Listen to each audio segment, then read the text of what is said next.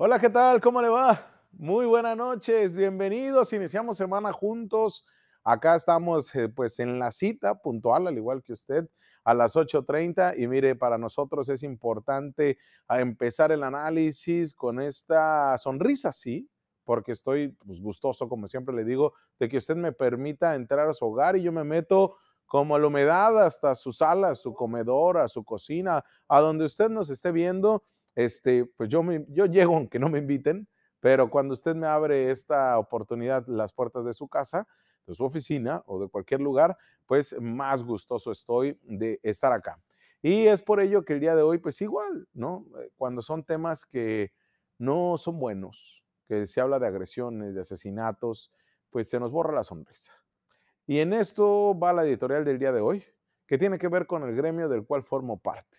Pero el verdadero gremio, el que cubre la información, no el que hace tratos con los políticos, el verdadero gremio, el que sale a reportear, no aquel el que forma parte de estas componendas políticas eh, partidistas, del verdadero gremio, de aquel gremio que genera información, que informa, que genera análisis, de ese que actúa con responsabilidad y que está en riesgo.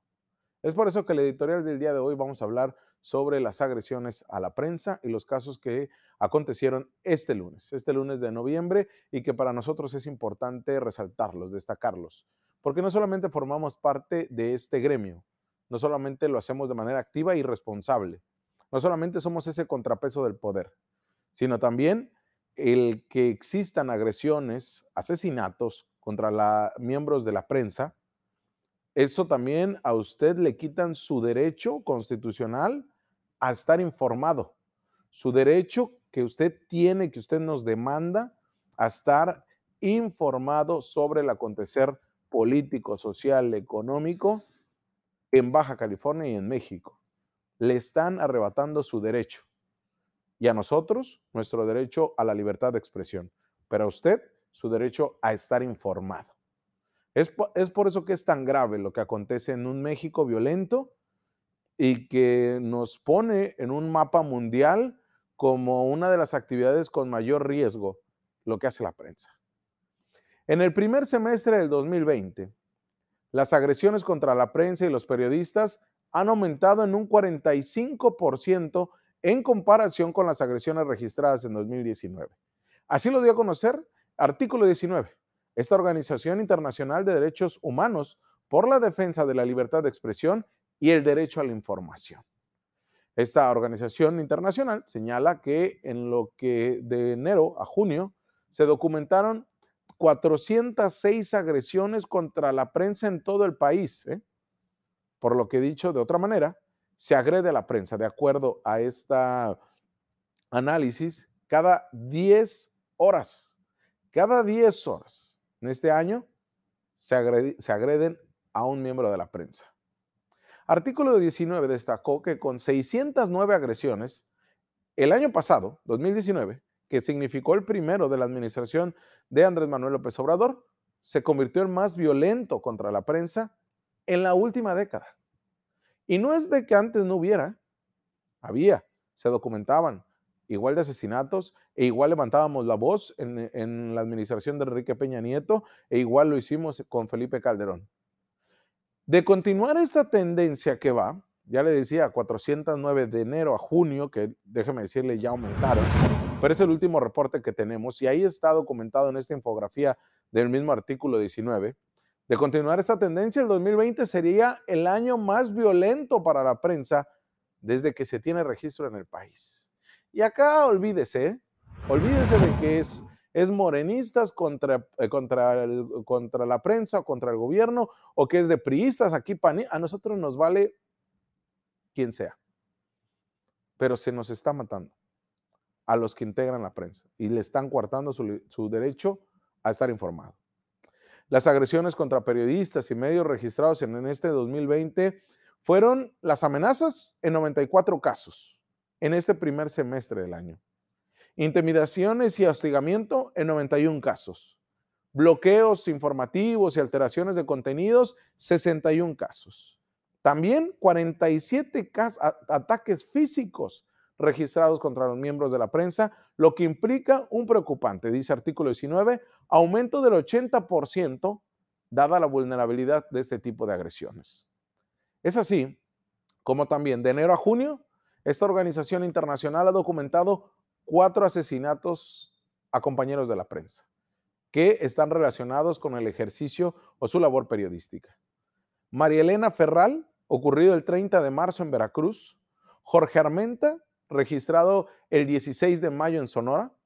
Pablo Morrugares, asesinado el 2 de agosto en Guerrero. Y Julio Valdivia, el 9 de septiembre, asesinado, acribillado en Veracruz. Con estos cuatro casos, según este registro, artículo 19, son 15 los periodistas asesinados por su labor durante la administración de Andrés Manuel López Obrador. Algunos factores que señalan algunos eh, medios de la prensa, redes de periodistas, organizaciones de la sociedad civil en pro de la libertad de expresión nacionales e internacionales, señalan que propagan el crecimiento de las agresiones hacia la prensa son la intolerancia de los funcionarios públicos al escrutinio público, el saberse evidenciados por su ejercicio eh, dentro de la función pública, se sienten vulnerables se sienten, sobre todo aquellos intocados y dioses y redentores de la verdad, no estamos hablando de ningún partido, de ningún gobierno específico, estamos hablando de todo México. Y ahí entran los morenos, los perredistas, los priistas, los panistas, los petistas y todos los partidos políticos que se involucran en este eh, ejercicio público de la política. Es por eso que en esta intolerancia de los funcionarios públicos resalta.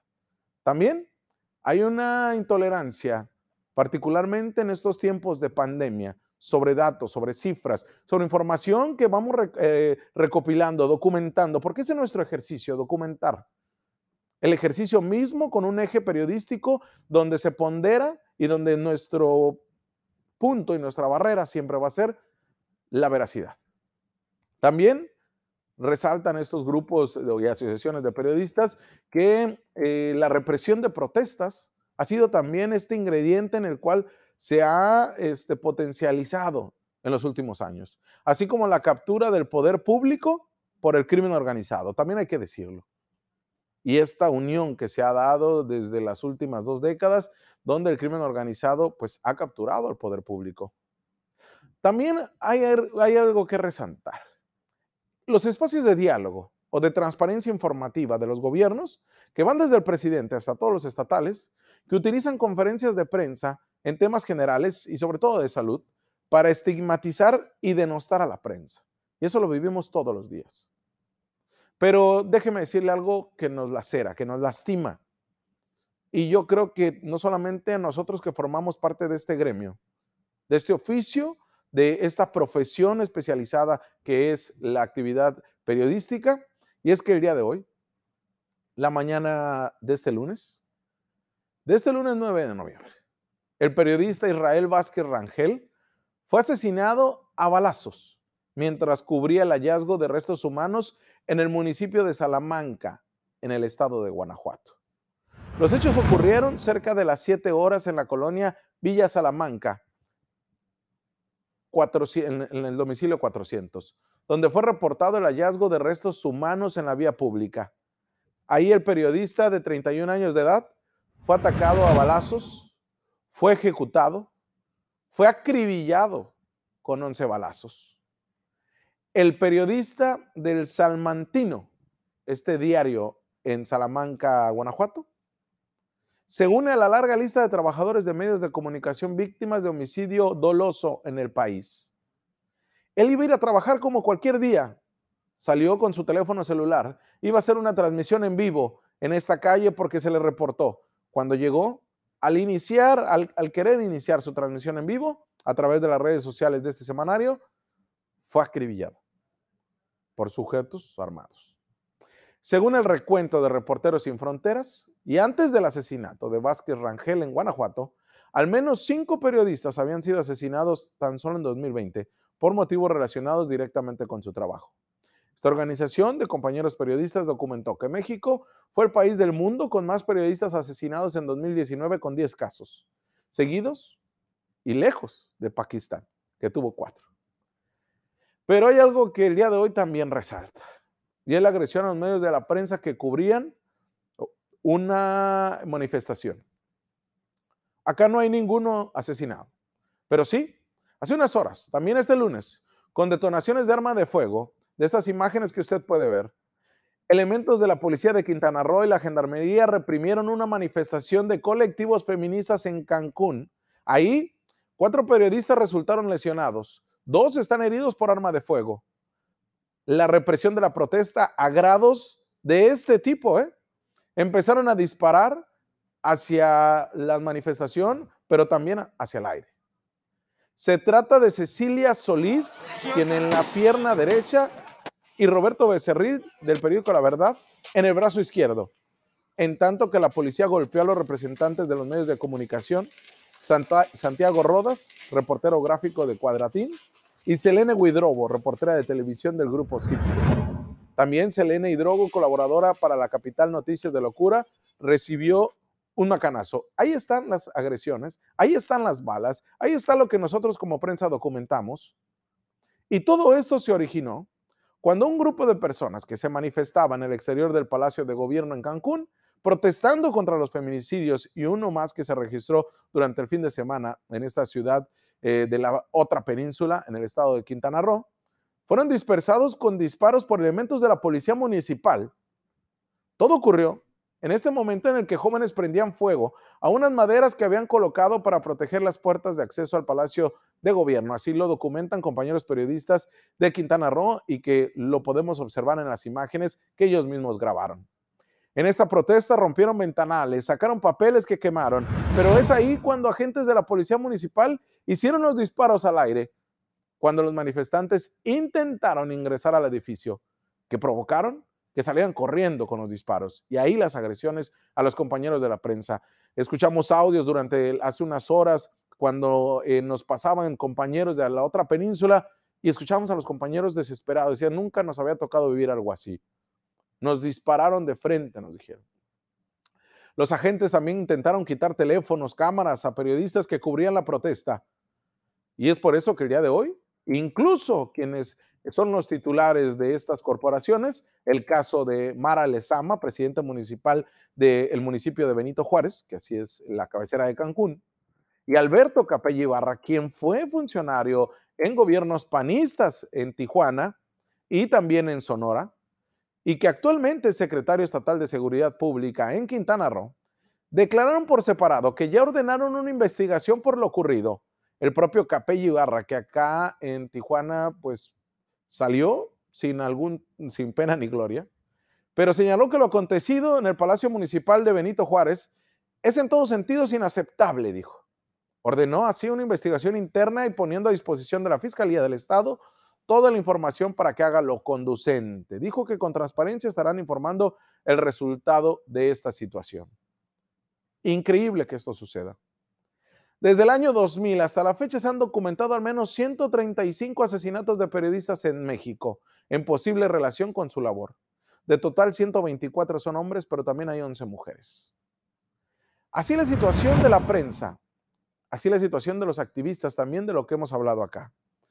No son cosas menores y quizá tenemos la responsabilidad, me incluyo, de hablar de esto todos los días con mayor fuerza, con mayor ahínco, con mayor presión a las autoridades, independientemente si esto sucede en la otra península, independientemente si esto sucede acá en Baja California, en el municipio donde transmitimos. Esto tiene que cesar. Y acá no hablamos de colores, ni de calores, ni de nada. Acá hablamos de todos, porque todos estamos involucrados en esto. Y usted, como público, como audiencia, tiene el derecho a exigir a las autoridades su derecho a la información. Por eso es tan grave. Vamos a una pausa comercial y volvemos con más información, con más análisis que apenas iniciamos semana.